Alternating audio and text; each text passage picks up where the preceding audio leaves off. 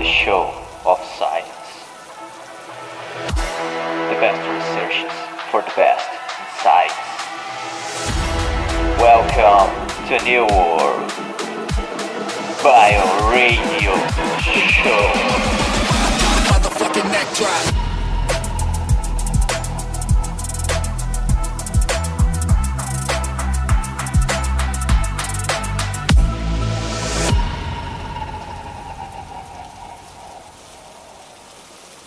We are starting this new phase of BioRadio called BioRadio School. Our contribution to teachers, the education system, and the entire school community, uh, where we will periodically address critical and specific issues about what is actually happening in the school environment. Today, our challenge is to explore a little the transition between the university context for the professional student teacher.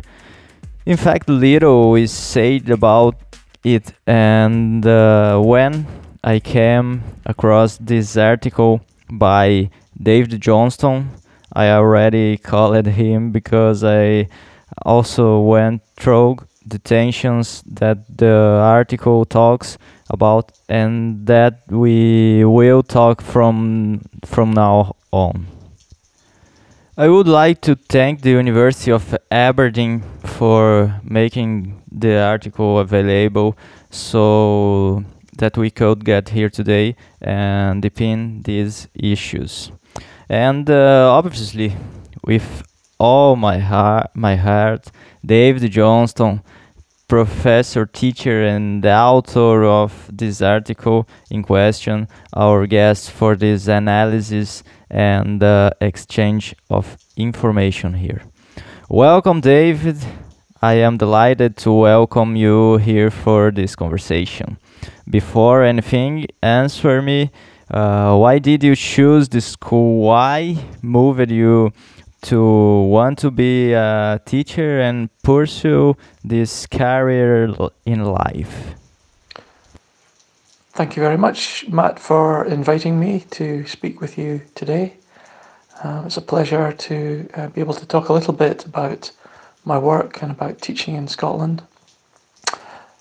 I was motivated quite differently from many um, student teachers way back when I began to think about becoming a teacher.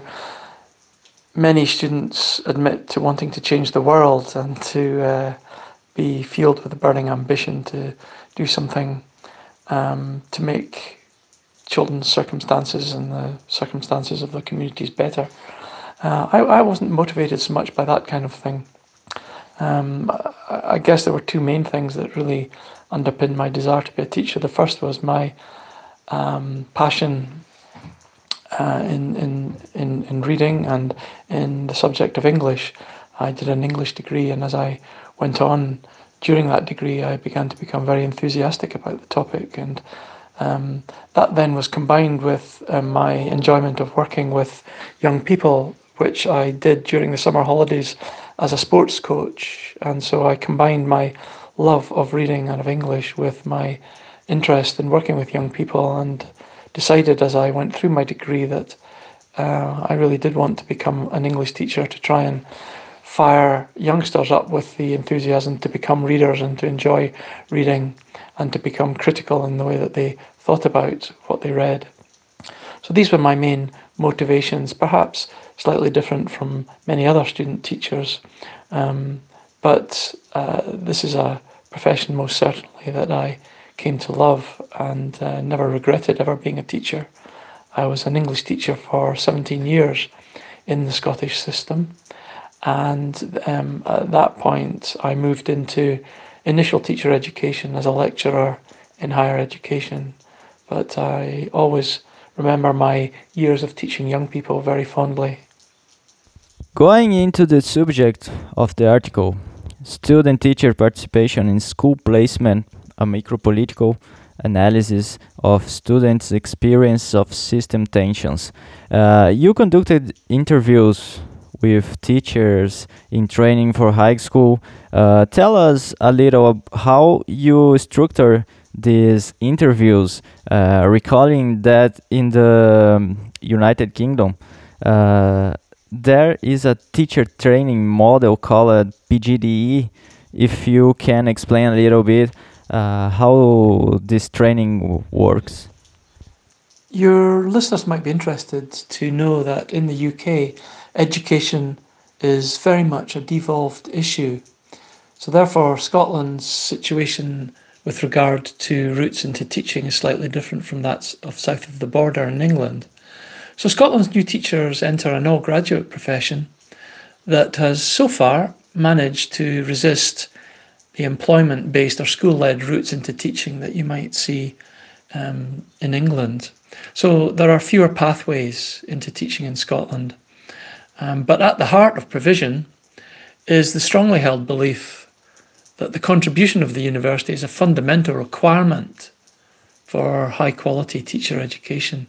So teacher education, in other words, is is led by higher education and, and based in higher education, but with the important caveat that it's supported by partnership agreements with schools and local authorities to provide school placement opportunities.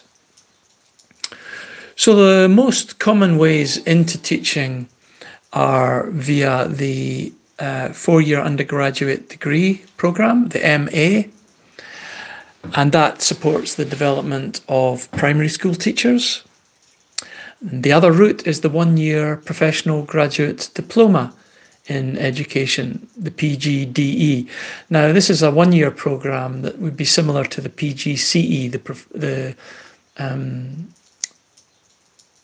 the postgraduate certificate in education that um, people might be familiar with um, around the world.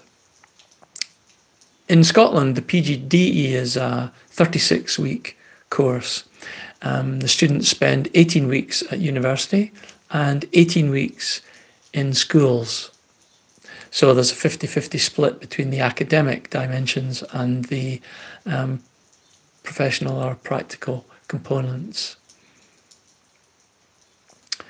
So the PGDE is for students who wish to teach either in the primary school or in the secondary school. Um, primary school um, begins around the age of three in Scotland and um, it goes on till about the age 11. Um, secondary school would be for young learners who are between the ages of 12 and 18. So um, that's that's the, the, the practical dimensions. Um, all of this is uh, overseen by the General Teaching Council for Scotland, the GTCS, and this is an independent and self regulating body which establishes and maintains and, and reviews the standards of education of our country's teachers. And indeed, the General Teaching Council oversees the implementation of the school placements. Um, so all placements in Scotland, no matter which university the students are at, um, would be uh, undertaken by um, a digital platform that the GTC host in order to um, uh, run the placements. You say in the article, schools are busy workplaces. This alone can scare someone who dreams of becoming a teacher or, or, or working at school. Uh, so there is the practical part of teacher training uh, that both you and um, I have gone through this period, and in my opinion, at least in terms of schooling, the practice is quite different from theory. I would like you to talk a little bit about the importance that you see in the practical part within the school, in the formation of an individual to become a teacher. Teaching practice itself is highly important, of course. And interestingly, the, the experience of being placed in a school to work alongside more experienced teachers and also with their pupil learners is a ubiquitous one. Um, it's common and recognizable uh, within teacher education globally. Um, your listeners might um, be aware that there are different terms used to describe this part of ITE programs. In some countries, it's called clinical practice or clinical preparation. Sometimes it's known as field experience. In some countries, it's known as the practicum.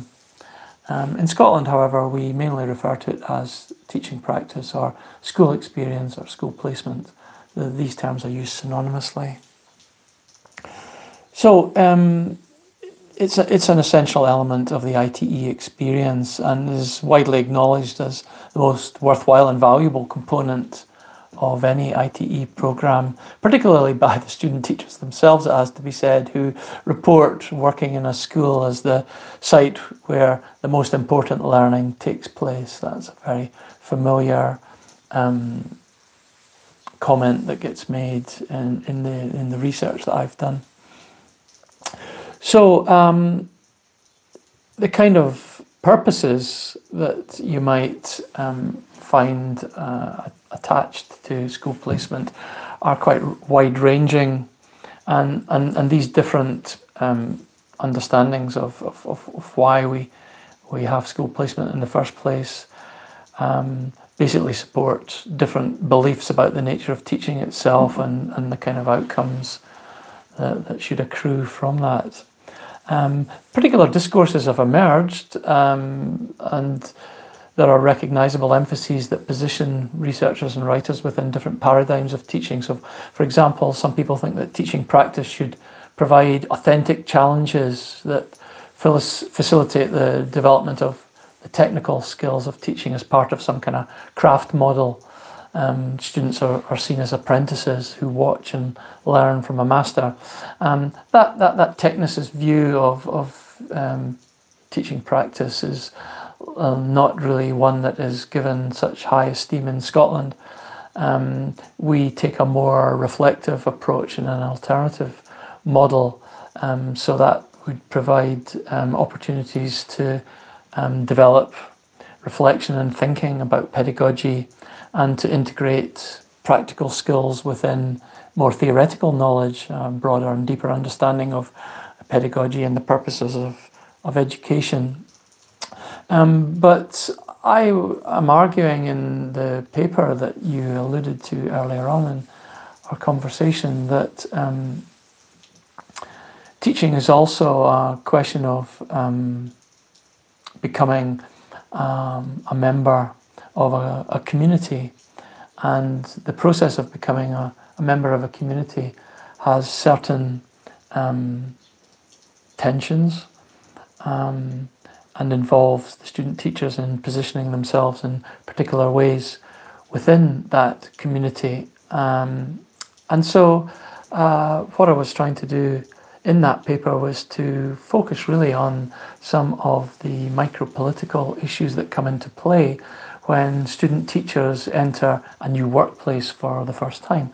And I'm sure that most of the people who are listening to your podcast will have at some point in, in the other um, been a novice or a newbie in a new workplace situation and they've had to get used to the way that things are done in that new situation. So, for example, um, how we should act, how we should talk, what kind of values underpin what it is that we're doing, who the power players are, um, and how we should re- respond and react um, to these people.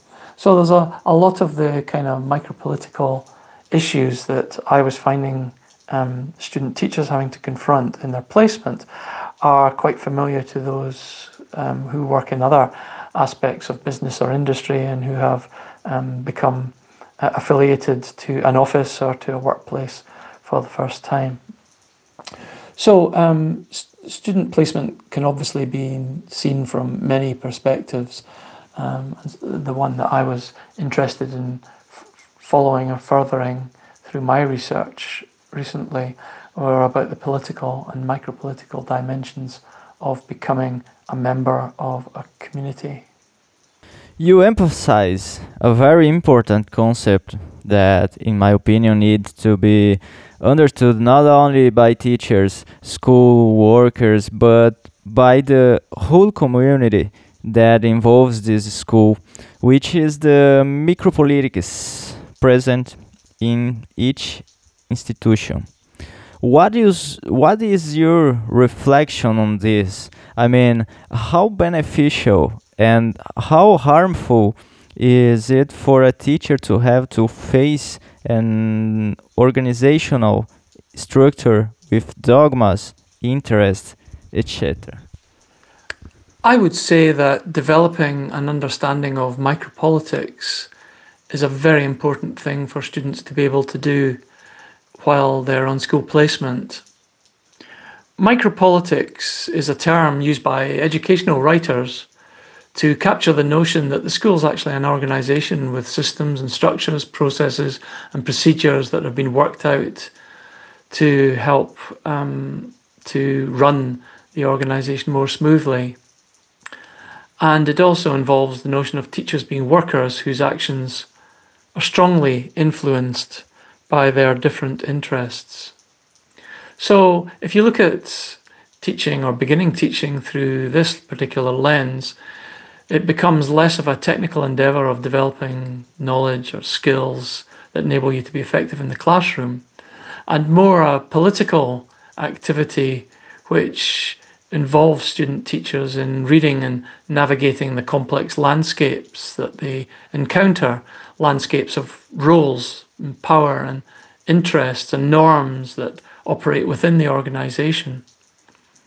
So micropolitics essentially refers to the strategies and to the tactics that uh, people use and groups use within the organizational structure in order to further their interests.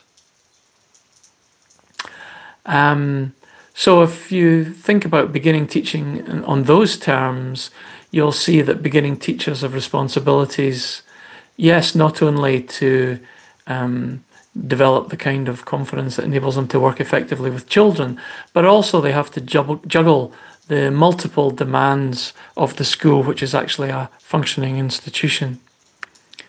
So when teachers and beginning teachers enter the school for the first time, they very quickly become aware of practices that are acceptable, things that are unacceptable, what can be said, how it can be said, who the principal power brokers are, how they work, the values and attitudes that hold sway. And this can be quite bewildering for new teachers. It's complex, hard to understand.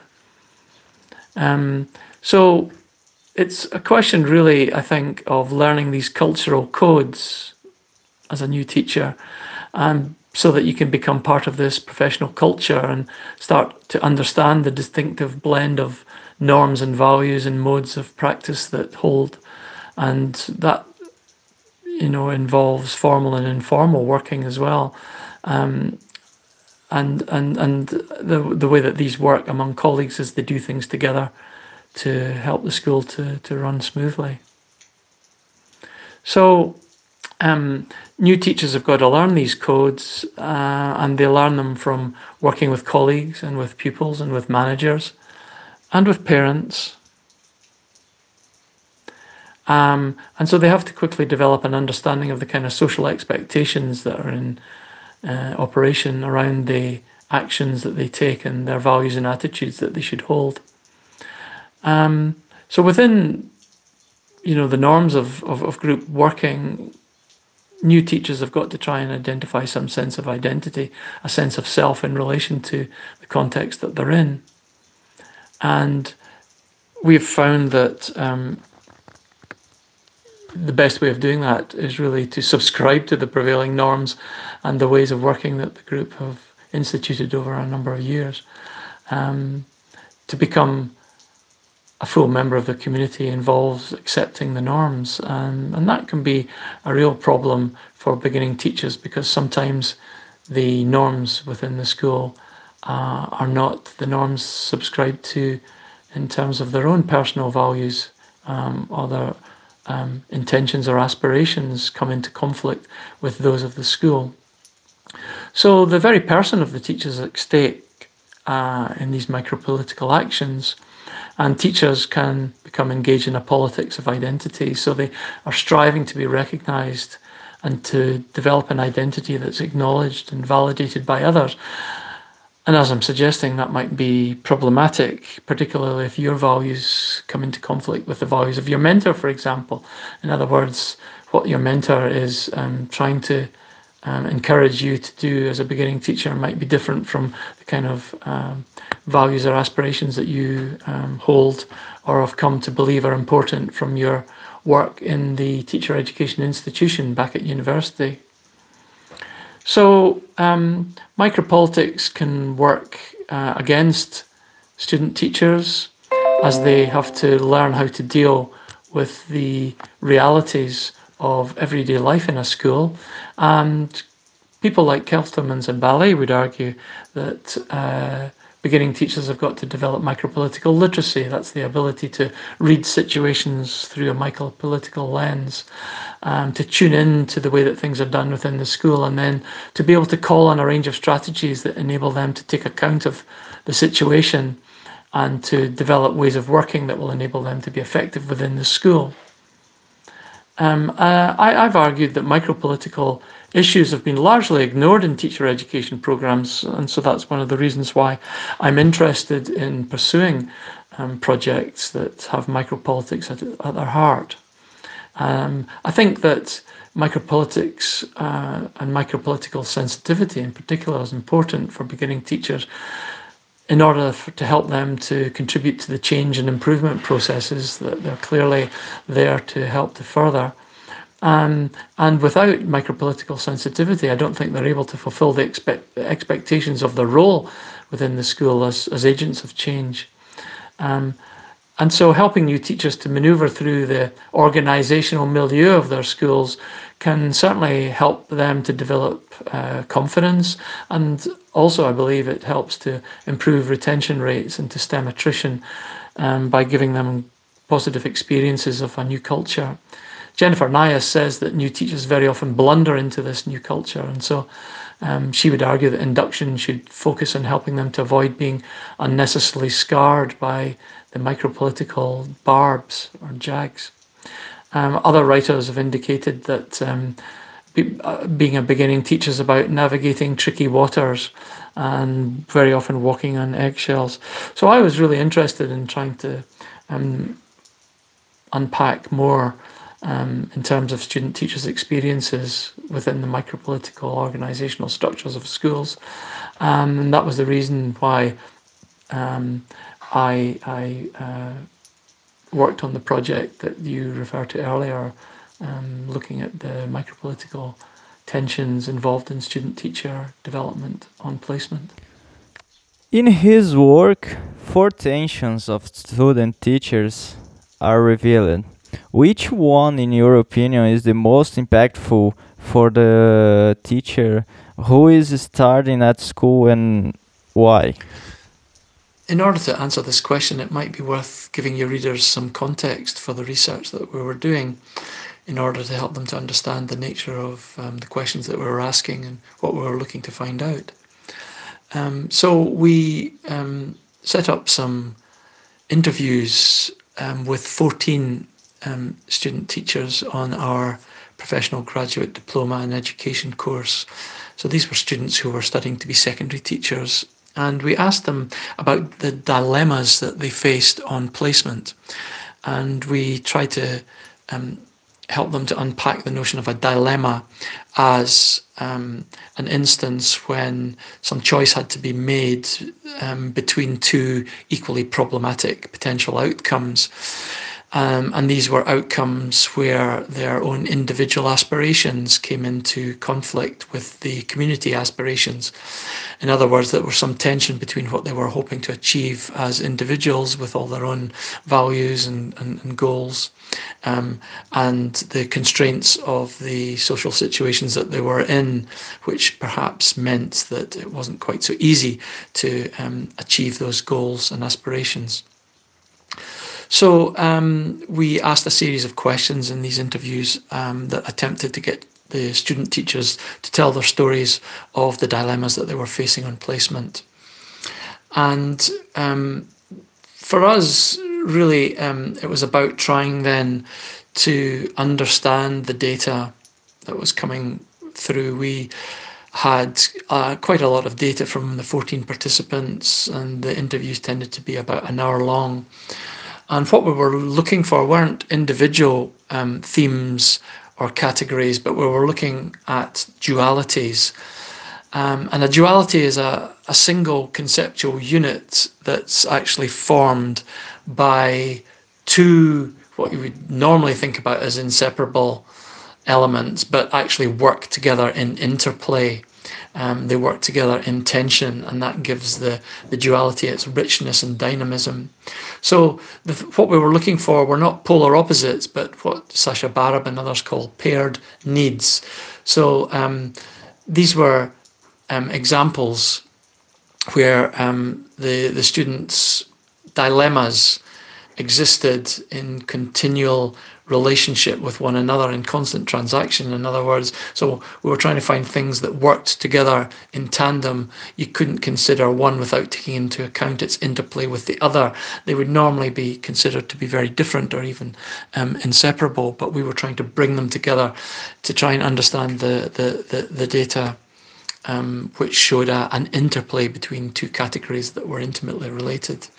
And when we looked through the data, we found that there were four tensions that were operating on student placement. And, and these were the students' experiences of the dilemmas that they faced in making decisions between trying to help them to realize their own individual aspirations, but where there may have been some difficulties in terms of the the community aspirations that um, that, that were operating against the, their ability to to bring about their own individual goals. So um, the, the four tensions were the tension between continuity and innovation. That was the first one that we that we discovered. Um, in other words, the student teachers felt the expectation to continue to work with the class in the same way that the student that the classroom teacher had been working um, prior to the student coming to the school. So this notion of the student teacher having to maintain continuity in terms of planning approach, in terms of pedagogy, in terms of assessment, in terms of managing the children's behaviour. Um, students told us that there was this strong expectation that it would be easier for the pupils themselves to um, manage the changeover from the teacher to the student if the student could maintain a similar approach to teaching as the approach taken by the classroom teacher. So there was there was that element, but that was working in tension with something else that the students were telling us was really important, and that was the expectation on them to bring innovative, innovative practice into play. In other words, to bring something new and different that the teachers themselves could learn from. So that first tension was the tension between continuity and innovation, and they were involving student teachers in making decisions um, in a very complicated situation because how can you maintain continuity and do something different at the same time? So these concepts were working simultaneously but working against one another in tension, creating dilemmas for the students that they had to make decisions that didn't necessarily lead or couldn't or might not necessarily lead to. Um, a successful outcome, and there would still maybe problems no matter what decision the student made. The second tension was the tension between learning and teaching, or being a learner and being a teacher. And so that came into play with the expectation that was on the students to um, show that they could be um, acknowledged as an effective practitioner, and that was very important to the, the students that they were viewed as being uh, an effective teacher. Um, so they had to do the kind of things that would demonstrate that they could be effective teachers. And sometimes that was coming into tension with the other expectation that was on them in terms of also being a very effective learner. So it was a notion of how can you be um, a really successful learner and teacher at the same time. Um, and sometimes the students were finding that very difficult. So, for example, if you weren't given the um, the high stakes certificate classes on your timetable? How could you demonstrate being an effective teacher?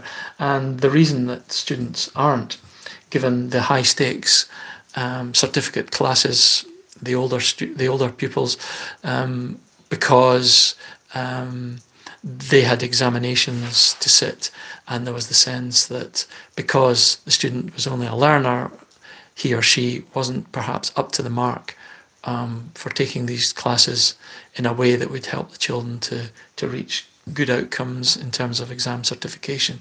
So the, the, there was a whole lot of things around being a learner and being a teacher that seemed to work in interplay and in tension that caused the student teachers a dilemma.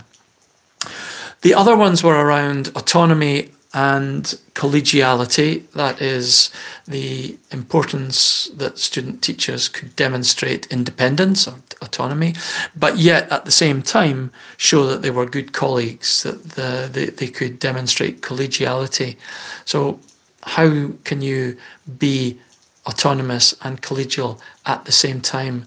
That led the, the students into um, quite often problematic areas where it wasn't always possible to be doing these two things simultaneously, and the results um, very often meant that the student teachers were getting into some some difficulties um, in terms of how they came across to the staff teachers and the mentors that they were working with in school. The final one was around proactivity and receptivity. In other words, the expectation on students to be very proactive, not to be passive recipients of, of other people's um, ideas, but to come across with their own ideas, um, but yet do that in a way that showed that they were receptive to feedback.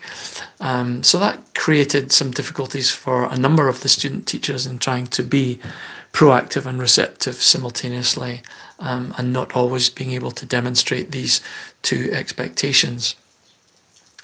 So um, I, I, I, don't think that there was necessarily one of these uh, tensions that was more strongly felt than any of the others. They did tend to work together to create situations of real complexity for the, the student teachers. And indeed, one of the important um,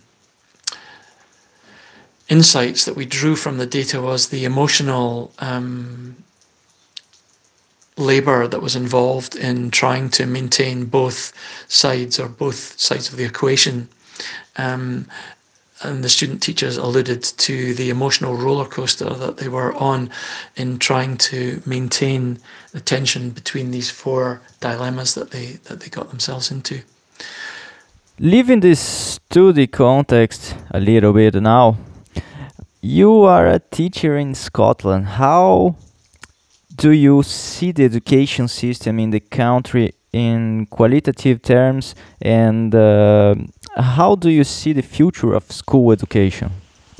Scotland has been experiencing and currently experiences many of the same issues that are confronting other developed nations as um, there has been an increase in movement around the world uh, through migration, um, schools have widened the population of uh, youngsters that they draw on, and to the extent that in many classes now there's a wide variety of different uh, demographic types and ethnic groups that represent real diversity in classrooms.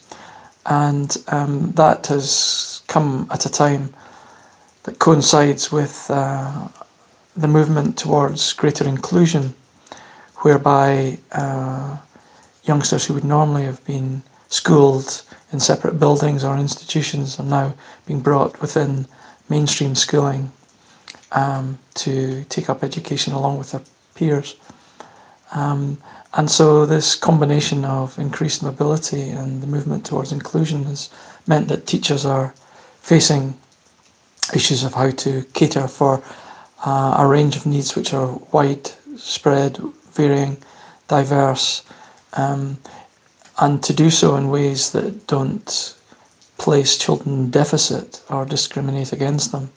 So there's been some real challenges there, I think, in, in terms of how teachers in Scotland have um, had to uh, be part of developing the kind of curriculum that is inclusive and works towards social justice um, in ways that seek to uh, help children to lead the kind of lives that they um, find useful and valuable in, in themselves.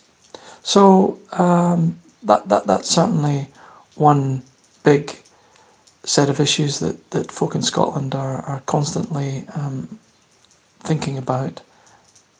The other one I would say is probably in terms of attainment, um, which you might look at as academic achievement, and the well known connection between social, uh, economic background and uh, attainment, with the nuanced understanding of that being that um, children from deprived backgrounds socioeconomically tend to do less well at school in terms of academic achievements as compared to their peers from more socially uh, enabled or privileged privileged backgrounds. And if you then take these two issues of inclusion and diversity together with attainment, I suppose the big problem or issue or challenge certainly comes in how we can create inclusive schools that foster uh, high levels of attainment so that inclusion and attainment are not mutually exclusive. Now, these are issues that I think are faced by the majority of uh, the ed- educating um, systems around the world. Um, and in Scotland, we've made our own particular attempts at dealing and solving these issues, or at least addressing them. I don't think they'll be um, very easily solved, but certainly through the um, Curriculum for Excellence in Scotland, we've made some attempts to place health and well-being uh, at the centre of what we do as teachers. That's children's health and well-being and and and staff, um, and to focus in on the capacities that are required to enable children to lead productive and happy lives.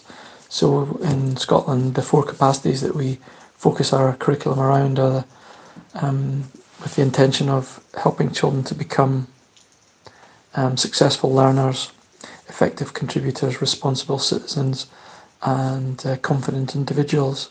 So that's that's Scotland's attempt at creating a curriculum that takes account of the differential needs of youngsters and um, the importance of helping all of them to be successful in their own ways in contributing to society. And there's an emphasis on skills that children can develop through the curriculum that will enable them to be productive citizens, um, but also to lead happy and uh, successful lives.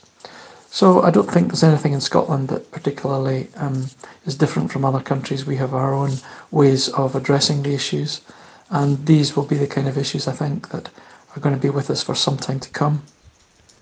What is your final message for aspiring teachers who dreams of one day exploring this challenge? I would always encourage anyone who's interested in becoming a teacher to go ahead and do so, as I've always thought it's one of the most wonderful professions that anyone could get involved in.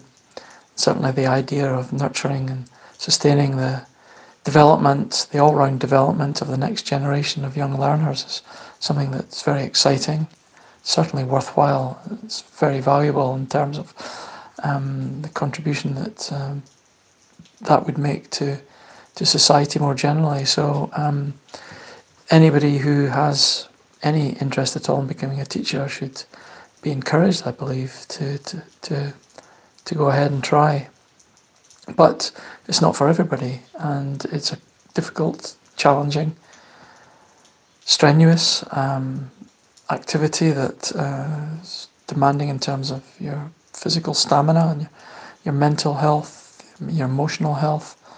Um, but that said, there are ways of working, I think, that can um, sustain you across a career, and these ways of working are around um, the importance of being able to collaborate and develop relationships with other people because there's no doubt that other people will keep you going in times of need and when things become um, stressful and anxiety provoking. It's the quality of the relationships of the people around about us that very often determines whether we're able to go on or whether we feel that we need to give up. So, certainly for me, when I work with student teachers in their initial teacher education programs, I'm making a very strong emphasis on the importance of developing good relationships particularly with colleagues. Clearly, you have to develop good relationships with the young people that you work with in classrooms, but we're talking here about how to be a, a, good colleague, and um, that's certainly built on the premise that uh, there's a reciprocity in terms of what we can offer and what we get back in return that very often uh, sustains us in our hours of need. Um, so relationships are, are key and um, we tell our student teachers that there are many things that we can't control as beginning teachers, but we can certainly control our responses to these things. And for example, if we are um, working with a mentor who perhaps is is difficult or awkward to work with, we can control how we respond to that, and um, we can be proactive in trying to change the terms of the relationship to make that a more productive experience for everyone. And I usually give examples of that from the experiences we've had of doing research with students in the past, where they've told us in situations where they had difficulties with mentors or with other colleagues in a school or department situation, that they looked for opportunities to be an asset to, to those people um, so they, for example, would volunteer to, to take some marking home at the weekend, or they would volunteer to take the class for half an hour or an hour while the teacher got on with something that was maybe causing them some um, difficulty or, or, being problematic in some way. Um, other students have told us that in situations where relationships weren't going well, they drew on some of their out of school experiences. So, for example, a student teacher I worked with recently had a job in an off license, which uh, was called, I think it was Victoria Wine. So it was basically a shop that sold alcohol. Um, and that student set up a wine tasting session after school for the staff in, in the department. And it brought them all together in a social situation. And um, staff enjoyed being together and they saw the student in a slightly different light.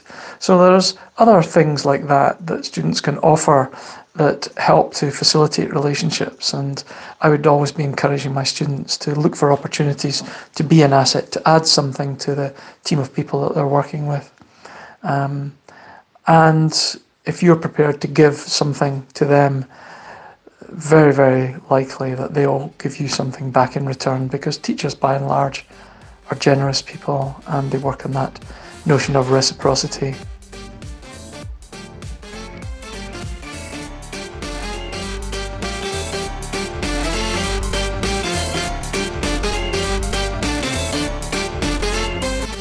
This program is an independent production.